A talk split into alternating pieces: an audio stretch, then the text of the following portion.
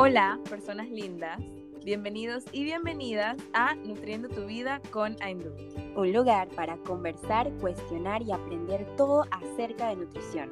Esperamos que lo disfrutes y que agregue valor a tu vida. Hola a todos, bienvenidos al segundo episodio de Nutriendo tu vida. Muchas gracias por estar aquí nuevamente. Hoy vamos a conversar sobre un tema que podría interesarle primordialmente a estudiantes de nutrición, a egresados de nutrición y también a personas que estén interesadas en ir a una consulta de nutrición. La invitada de hoy es la licenciada Giovanna Galvez, con la que vamos a hablar acerca de su abordaje en la consulta y su experiencia un poquito ejerciendo como nutricionista, entre otras cosas. Que Giovanna, bienvenida. Hola, gracias por la invitación. Estoy emocionada de estar acá y súper feliz de ayudar a que los estudiantes de nutrición aprendan, ya que son nuestros futuros colegas, ustedes. Así mismito es. Y bueno, para comenzar, vamos a arrancar con las cinco sobre ti, un segmento muy especial que nos va a ayudar a conocer un poquito más a Giovanna. Así que comencemos. ¿Quién es Giovanna en tres palabras? ¿Cómo te puedes definir en tres palabras? Uy, yo creo que la primera sería impulsiva, que eso no sé si está bien o está mal, pero impulsiva. Eh, creo que también extrovertida, me gusta mucho como que hablar, conocer, como experimentar, eh, porque siento que la gente es como un mundo súper distinto y me interesa como que encontrar ese mundo o conocer un poquito de ese mundo. Y la otra creo que sería tipo creativa o inventora, como que me gusta ver hasta dónde puede llegar eh, mi imaginación y qué tanto toca hacer para lograrlo y usualmente intento siempre lograrlo, como que lucho para eso.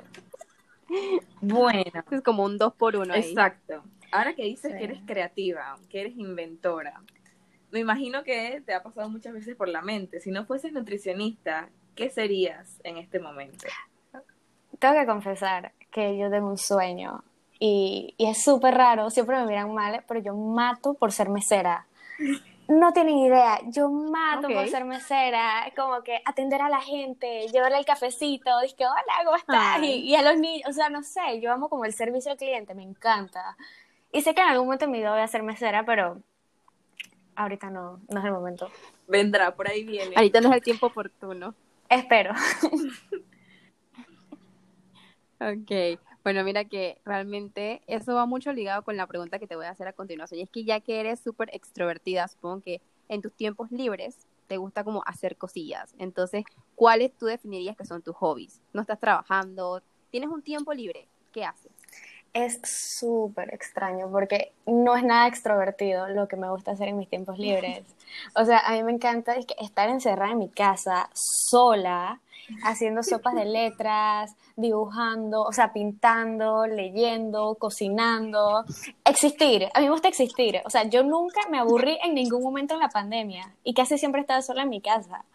Entonces, creo que, no sé, me gusta mucho pasar tiempo conmigo. Y cosas muy manuales me divierten. No, está bien, o sea, a veces hay personas que les gusta, ay, me voy de fiesta, y a veces hay personas que no, déjame en mi casa tranquila, yo también soy así. Estoy, total.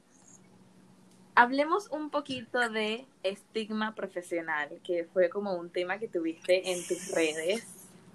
¿Cómo manejas este tema o cómo te ha ido? ¿Cuál ha sido tu experiencia?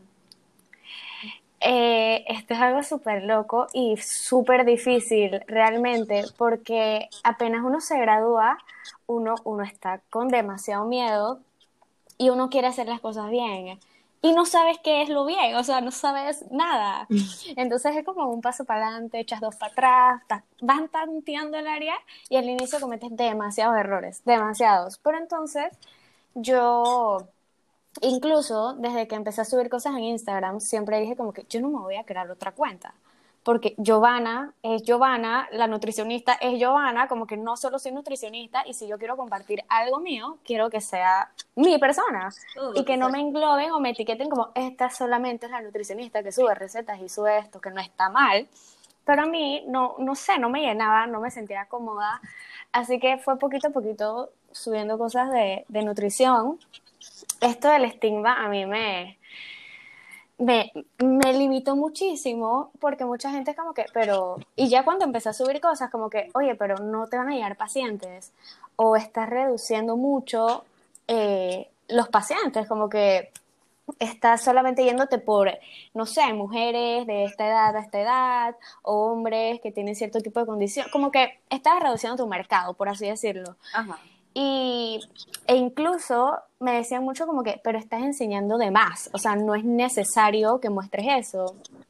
Y cuentito, eh, una vez yo subí una foto de estas súper raras o random que subo, eh, mostrando como un pedacito de vulnerabilidad y una colega, mucho mayor que yo, me escribe y me pregunta, Giovanna, ¿estás bien?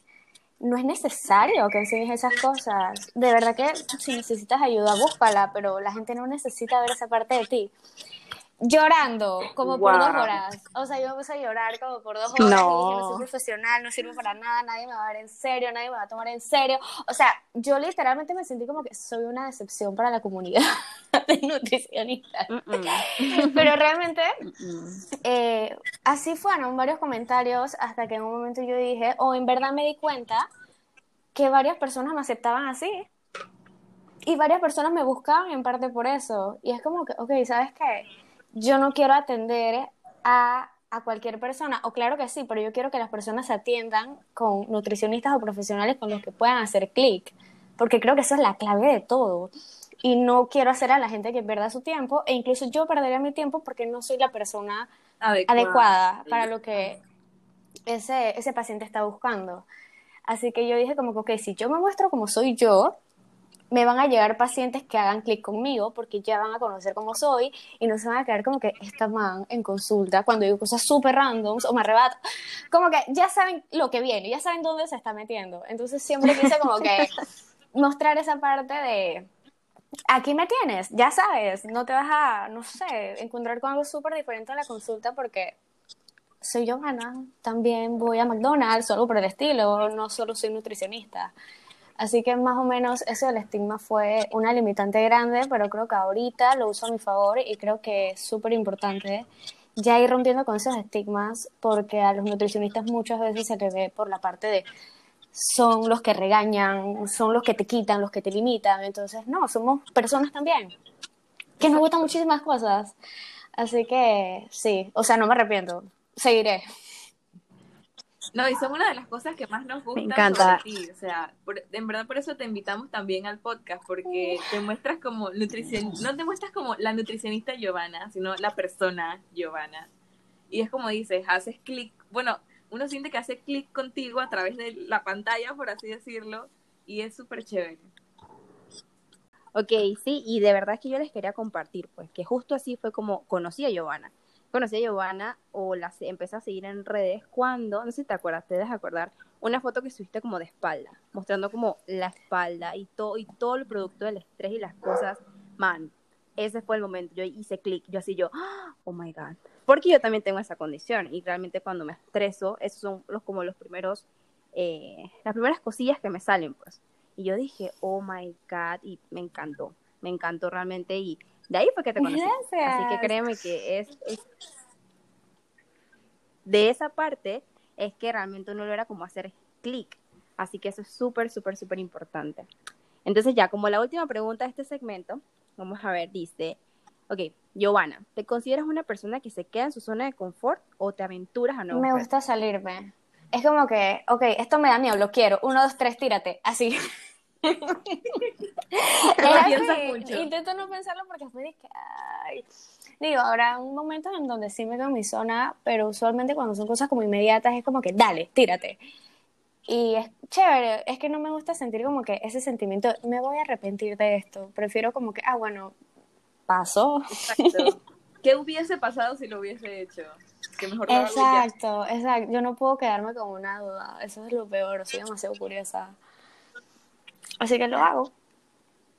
Sí, sí. Bueno, hablando de eso, de salir de su zona de confort y tirarse a lo desconocido, como estudiantes, yo creo que una de las cosas que más nos intimida es cuando se acerca la graduación, estamos en el último año, es salir al mundo real y atender pacientes en vez de ver casos clínicos en, la clase. Entonces queríamos que nos contaras un poquito acerca de tu experiencia laboral. Más que nada, ¿cómo fue empezar desde cero? Sé que saliste y ahora qué. ¿Y cómo lograste tener confianza en tus conocimientos? Fue horrible. O sea, fue traumático. lo siento, o sea, yo sé que debería provocar lo, diferente, pero... El aliento. tengo honestidad crónica, o sea, realmente eh, fue complicado porque, claro, yo salí sin saber como que en quién quería enfocarme. Tipo, ¿será que quiero un niño? ¿Será? Entonces uno, al final, al inicio, realmente, uno dice sí a todo. Como que te dicen, ah, si no sabes, averigua, pero realmente yo soy muy en contra de, atender a todo el mundo. Creo que es necesario tener una especialización en algo porque es mentira que me las sé todas o que me las voy a saber todas bien. Entonces era esto de sí a todo y esto de no sé a quién, con quién hago clic. Entonces está como en un mundo de qué está pasando.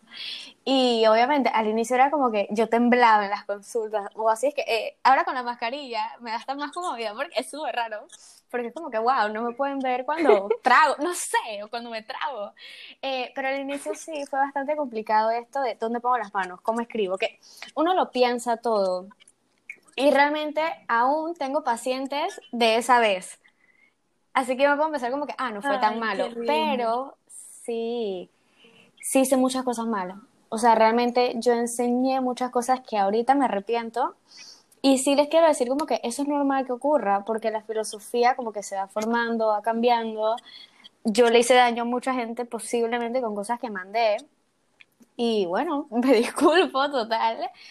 Pero es algo que va a pasar. O sea, uno se va a equivocar van a haber pacientes que no van a volver, van a haber pacientes que de repente ni te van a responder, van a haber personas que te van a cancelar, pero eso no te hace mal profesional. Es súper importante separar eso, no vas a hacer clic con todo el mundo, seas la persona con más conocimiento, seas la persona más chévere, más extrovertida, con más personalidad. A veces no hay motivo, simplemente no haces clic.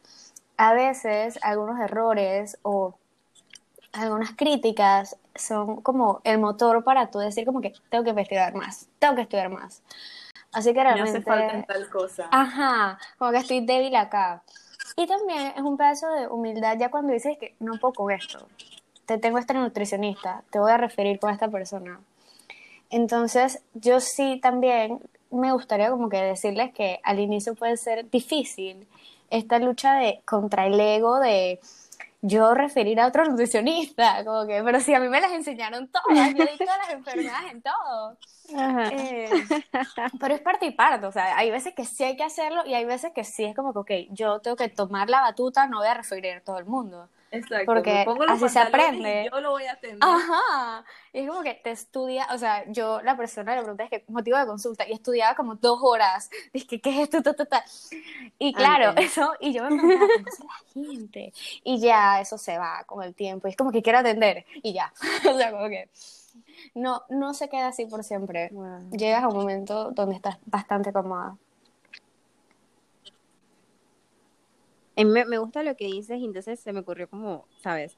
¿Cuáles fueron los principales errores entonces que uno suele cometer en las primeras consultas? Y ahí como un bonus nos puedes compartir, pues, una de tus errores que cometiste, que sientes que pasó. Uno de los errores, y creo que fue como el más usual o el más, el que más hice, fue que, claro, dietoterapia, yo salí como que, ok, esta persona tiene cierta condición, estas son las recomendaciones, le mandé estos alimentos e ignoré y literalmente no escuché que la persona tal vez no tenía un súper cerca, que la persona tal vez no tenía cierta cantidad de dinero. Ignoré muchísimas cosas que van más allá de la alimentación.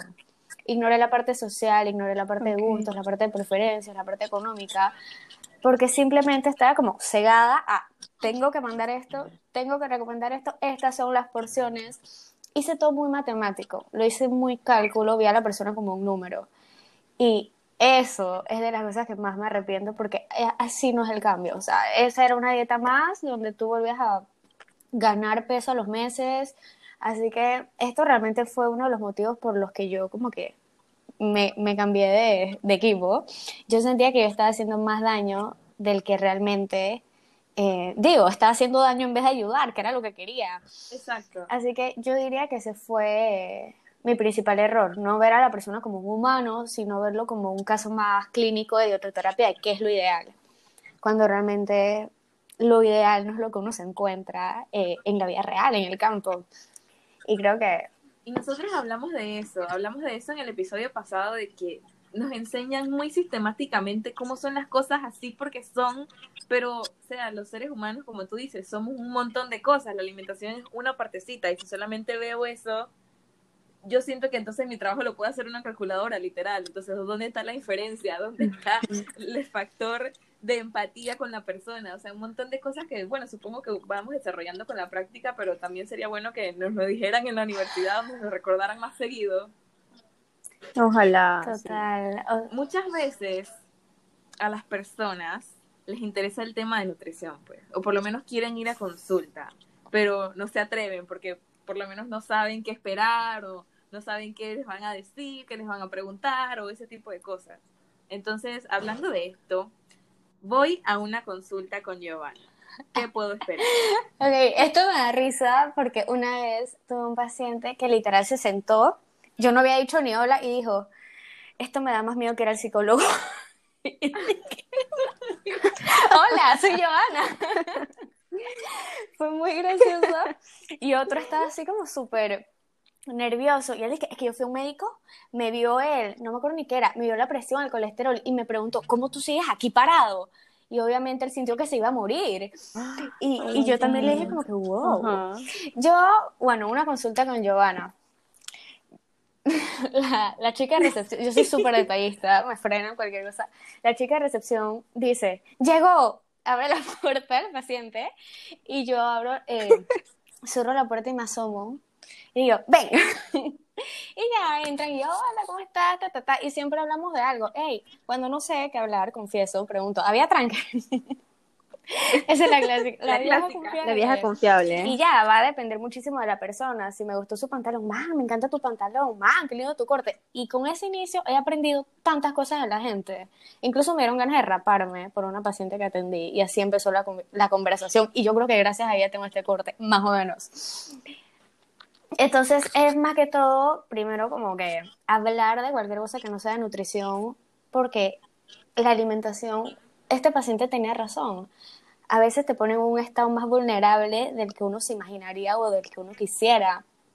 Y también, ya que, o sea, con los psicólogos no sé cómo es tanto este chip, pero con el nutricionista sí está el chip de me va a regañar, me va a juzgar, no sirvo para nada, es aceptar que ni siquiera sé comer a veces, así que, o es aceptar que tengo cierta condición porque no me cuidé por cuántos años, Así que es, es, como un momento muy delicado y de mucha vulnerabilidad y algo que me enseñó mucho mi psicóloga es cómo miras, cómo miras al paciente. Ahí, o sea, ahí ocurre todo y es uno de los motivos por el que yo sigo con mi psicóloga. Ella nunca me dio ninguna mirada de te estoy juzgando. Así que es cuidar todo, o sea, el entorno, cómo miras, eh, qué le dices, yo empiezo más o menos, todas las consultas empiezan diferentes porque hay personas que se sienten y empiezan a hablar todo sin yo preguntarles nada, que me encanta. Eh, hay personas con, yo tengo mi formulario, pero para acordarme las preguntas, pero hay personas que, que vamos como con las preguntas en el desorden según la conversación. Y de repente hay otras que es como que, ok, te voy a hacer preguntas, muchas preguntas, eh, cualquier información extra me dices. Sí me gusta preguntar al inicio como que, ¿por qué estás aquí? Cuál es el motivo de esta consulta, qué te gustaría sacar de acá. Y ya de resto, preguntas rutina y ya sí tengo una sección que va un poco más allá, no son con todos los pacientes, pero sí es como que, ¿y cómo es la relación con tu cuerpo? ¿Y cómo te ves? ¿Y cómo es tu entorno cuando comes? ¿Qué haces? ¿Qué ¿Qué? Como que, ay, de chiquito, ¿qué recuerdo tienes con esta comida que te gusta tanto? ¿Qué se te antoja? O, va a depender mucho del paciente, pero sí intento conocer un poquito más allá de su alimentación, de qué lo mueve o de por qué quiere comer ciertos alimentos. Pero sí, intento que sea una conversación. Y no siempre peso. No. No, necesitaba decirlo. No, bueno, sí, a mí también me faltaba preguntarte, con el tema del, de COVID, ¿cómo te ha ido tipo presencial o si atiendes online, la diferencia, cómo ha sido ese esa transición? Empecé, ya atendía online, pero no lo hacía mucho y me encantó. Me, encantó, o sea, no sé por qué me encantó tanto, eh, pero me gustó muchísimo atender online. Era una conversación muy amena igual.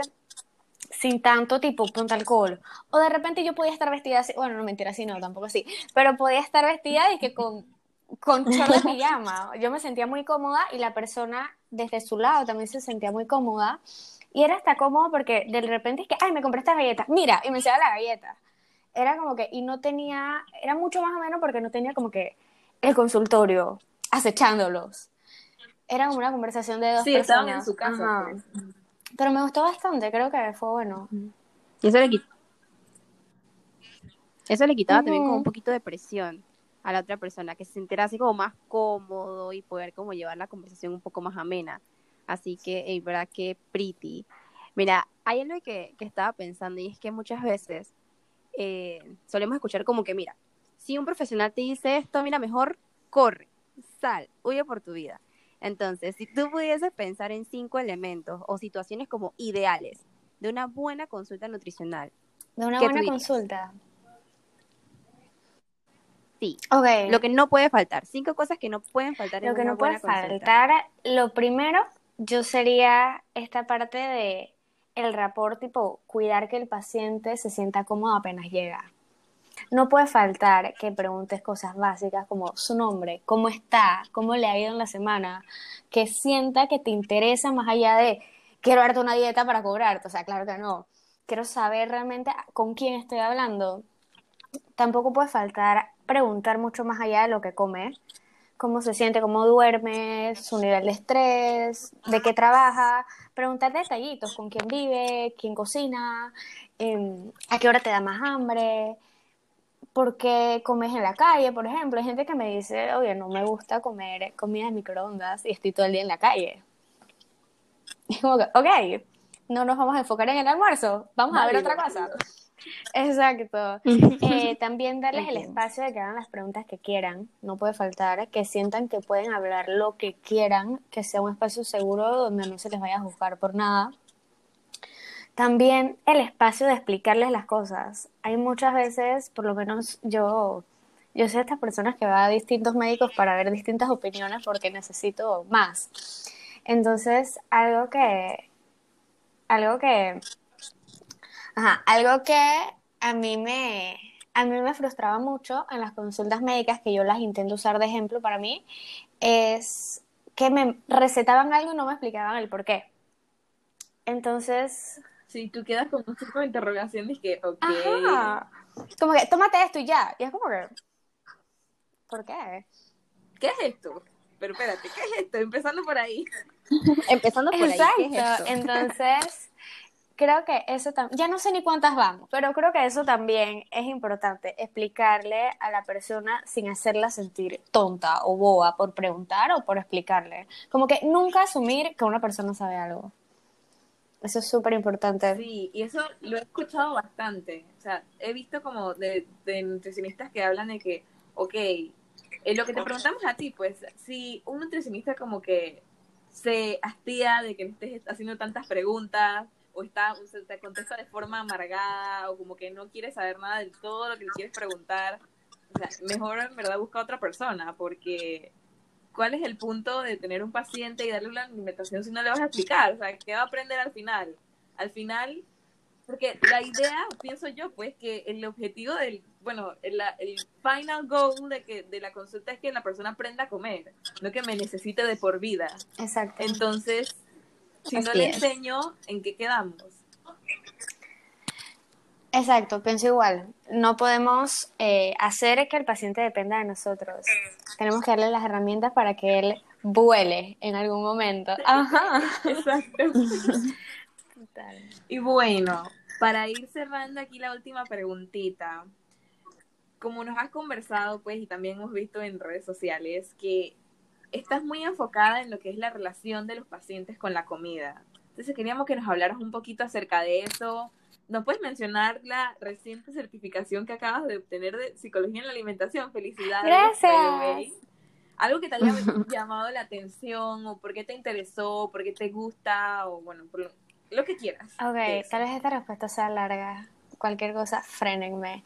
Eh, a mí me empezó a interesar la psicología porque mi hermana es psicóloga y ella llegaba, yo cuando vivía con ella, ahorita está casada con un hijo hermoso, divino, precioso, Em, pero ella llegaba a la casa y empezaba a contarme lo que aprendía.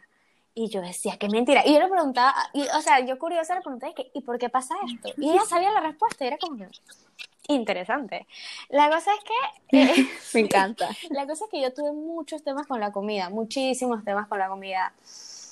Y yo no entendía nada. Como que... Y cuando atendía a la gente, también yo veía que, que la gente bajaba de peso y lo volvía a subir y era como que, pero si están comiendo lo que deberían, ¿por qué lo rompen? ¿Qué pasa? O sea, hay algo que me está faltando, algo que no estoy entendiendo. ¿Por qué tanta gente tiene una relación tan negativa con la comida? ¿Por qué tantas dietas son tan famosas? ¿Por qué el cuerpo delgado es como el que todo mundo quiere y venera y todo lo que pueden llegar a hacer para tenerlo? O sea, ¿será que salud no es perder peso? Y surgieron como que demasiadas preguntas y yo dije como que, bueno, no, pausa, pausa. Y me encontré casualmente escuchando podcast, eh, yo amo los podcasts, eh, con esto y con otras nutricionistas que hablaban de esto como que la salud más allá del cuerpo.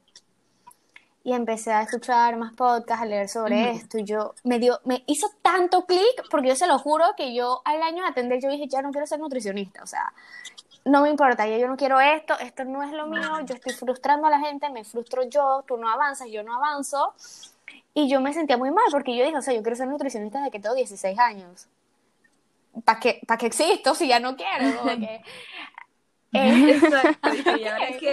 Entonces fue un alivio muy grande encontrar esta parte porque incluso yo nunca he hecho una dieta de las que mandan de, de colación, media taza, un tercio taza, o sea, nunca, nunca la he hecho y a mí siempre me parece muy curioso que ¿cómo la gente lo hace si yo no puedo? O sea, yo, yo duraba como dos días y ya es como que, bueno, yo como lo que me da la gana. Entonces, em, encontré esto, empecé a leer más, conecté todo esto, o yo hablaba con mi hermana sobre estos temas y fue como que, ok, ya va. E intenté como que analizar mi situación de cómo ha sido mi relación con mi cuerpo, cómo ha afectado, cómo como, ahorita qué qué trauma sigo teniendo con la comida o qué miedo sigo teniendo con la comida. Mi mamá decía que yo desde que nací, desde que era chiquita, comía y saltaba de la alegría. Em, y fueron tantas cosas que, que a mí me explotó la cabeza el día que yo entendí la importancia de del, no sé si el amor propio o de la autopercepción, incluso más o menos eso fue mi tesis, de la autopercepción corporal con cómo comemos. O sea, yo sentía que, necesitaba como que saber de eso. Y bueno, me encontré con esta certificación porque ya yo estaba demasiado en el tema de, de amor propio, aceptación corporal y todo. Y de esa certificación realmente yo puedo sacar que lo de menos es la comida. Lo de menos, o sea, realmente, literal, los alimentos es lo de menos. Ese es como mi, mi resumen de esa certificación es súper loco y es increíble o explicarle al paciente o quitarle el peso de que no es que no tiene fuerza de voluntad, no es que es un antojoso, no es que, sino que todo tiene un motivo, ya sea fisiológico, ya sea algo que le ocurrió en la infancia, ya sea algún recuerdo, ya sea algún trauma o algún abuso que sufrió, ya sea la relación con la madre, o sea, cualquier desarrollo de trastorno de conducta alimentaria, también, y que ya, súper conclusión, que la salud no puede verse. Y que esto de aspirar a ciertos cuerpos, esto de la cultura de dieta, esto de hacer todo por tener cierto cuerpo, es frustrante. Y no lleva a nadie a ningún lado y enfocarnos solamente en los kilos no nos va a llevar a ningún lado y vamos a seguir teniendo personas que bajen de peso, suban de peso, bajen de peso, suban de peso, vayan a este nutricionista, luego a este nutricionista y vamos a seguir dañando la relación de la gente con la comida que ya es suficientemente mala por todos los mitos y creencias que hay.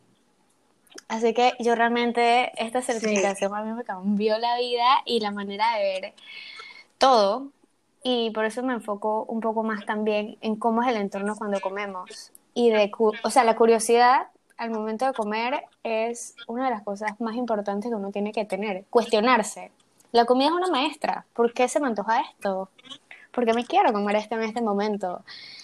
es, es loquísimo. O sea, yo siento que esa materia, eh, psicología en la carrera, deberían ser como tres materias mínimo y súper bien explicadas. Sí. Porque... Me gusta escucharte hablar porque se escucha como, bueno, me da, me da la impresión de que era como que eso que no sabías que estabas buscando y cuando lo encontraste fue como Sí, que un alivio. "Guau", o sea, esta es la respuesta a todo lo que yo estaba sintiendo pero no sabía cómo ponerle nombre. Total. Y me pasa lo mismo. De hecho, también me empezó a interesar muchísimo la psicología, digo, en plena pandemia. En verdad, yo siento que a todos, hasta cierto punto, les empezó a interesar. Pero sí me interesa mucho y, y me gustaría también, pues, especializarme en algo que tenga que ver con eso, pues. Y la verdad es que sí, o sea, 100% a todo lo que dijiste, on. Y es que esto es todo un tema, es todo un tema. Yo creo que todos deberíamos en algún punto de la vida prestarle mucha atención y más con esta carrera tan bella que, bueno, nosotros estamos estudiando, tú estás ejerciendo, es tan importante.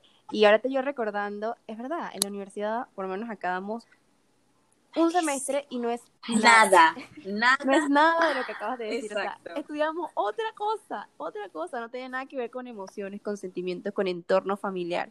Entonces, realmente quien tenga el chance, de todos los que nos están escuchando, estudien, investiguen, porque esto es lo que nos va a ayudar a en el futuro ser excelentes profesionales y que realmente podamos ayudar a nuestros pacientes, a nuestros amigos, a nuestros familiares. Uno no solamente es nutricionista, nosotros Otro mismos. También. A nosotros mismos, a nosotros mismos, así mismito es. Entonces, bueno, ahorita, como aquí en Nutriendo tu Vida tenemos esta filosofía que nosotros aprendemos de todo lo que nos rodea, ahorita quiero que eh, puedas pensar en un libro. Un libro, un libro de esos que entran en la categoría de, ok, este es un libro que todo el mundo tiene que leer, debería leer una vez en su vida y que nos lo deje De como recomendación. Ok. No, de lo que tú quieras, puede ser de Ay, nutrición. a mí de me gusta muchísimo el diario de Ana Frank. Ese libro para mí te enseña qué es tener curiosidad, realmente. Creo que este factor de sorprenderse de las cosas cotidianas y pequeñas es fundamental para seguir como que en las carreras ejerciendo, porque vamos, ves a muchos pacientes, tienes que tener la misma energía o mejor Sí. con cada paciente y cada uno tiene una energía distinta y una personalidad distinta y todos se merecen lo mejor del mundo. Entonces, por lo menos para mí, el diario de Ana Frank es... Esa niña es todo lo que uno tiene que ser en esta vida, o sea, literal. Y ya así como de nutrición, me gusta mucho uno de comer atentos, que se los recomiendo 100%, te explica los tipos de hambre, te explica el origen de por qué comemos, por qué tenemos antojos a veces de ciertos alimentos, o sea, ese es buenísimo. Habla mucho del mindfulness eh, al momento de comer. Wow. Sí, realmente siento que eso de, bueno, de la psicología y mindfulness y todas estas cosas es como un hueco que falta en, la nuestra formación, por así decirlo, pues, porque es como dices, no hemos visto pacientes, pero supongo que pasará, bueno, uno sabe qué pasa, eh, que la gente sigue una dieta y bueno, después se aburre de la dieta y vuelve a lo mismo y, y no entiendes, o sea, no entiendes por qué pasa ese- esa cosa, entonces si por tantos años se ha estado haciendo lo mismo y por tantos años ha estado fracasando, entonces, ¿dónde está el cambio? ¿Dónde está el error? ¿Dónde está ¿Por qué seguimos haciéndolo? ¿O ¿Por qué? O sea, nada tiene sentido. Exacto. Eh, y, y sí, es un poco frustrante porque el enfoque que, bueno, varias nutricionistas y el que ahorita yo estoy agarrando se siente raro. Se siente que puede ser muy criticado. Se siente como... Sí. Es en contra de la corriente y todo lo que va en contra de la corriente es malo. Exacto, y a veces yo, yo hablo de esto con otra nutricionista, a veces como que ay, me, me quiero despertar y ya, o sea, foldear, voy a hacer lo que me enseñaron en la U de una, o sea, como que de verdad, a veces dan ganas de hacer eso. Yo no me Ya, más nada. Eh, pero no, obviamente no es la solución, como que seguir luchando. Sí, bueno, muchísimas gracias, Giovanna, por haber sacado este tiempito de tu día para compartir y conversar con nosotras. Fue todo un placer. ¿Nos puedes decir tus redes sociales donde se pueden encontrar las personas que nos escuchan? Ok, mis redes sociales, mi nombre se escribe súper raro, G-O-V-A-N-N-A, ya lo escribirán, me imagino, pero mis redes sociales son Instagram, Giovanna Galvez, página web, giovannagalvez.com, Eh, celular de consulta 66753933. No sé qué otra hay. Ah, email gmail.com. Y creo que ya, yo creo que ahí me encuentran. no me pueden perder. súper, súper. Bueno, a los que nos escuchan, esperamos que les haya gustado el episodio. Quédense súper pendientes al próximo y nos vemos. Gracias, a todos. Acabas de escuchar el último episodio de Nutriendo tu Vida. Si te gustó, corre a dejarnos un comentario, pregunta o sugerencia en nuestro Instagram arroba Que tengas un lindo día y no olvides seguir nutriendo tu vida. Nos escuchamos en la próxima. Gracias.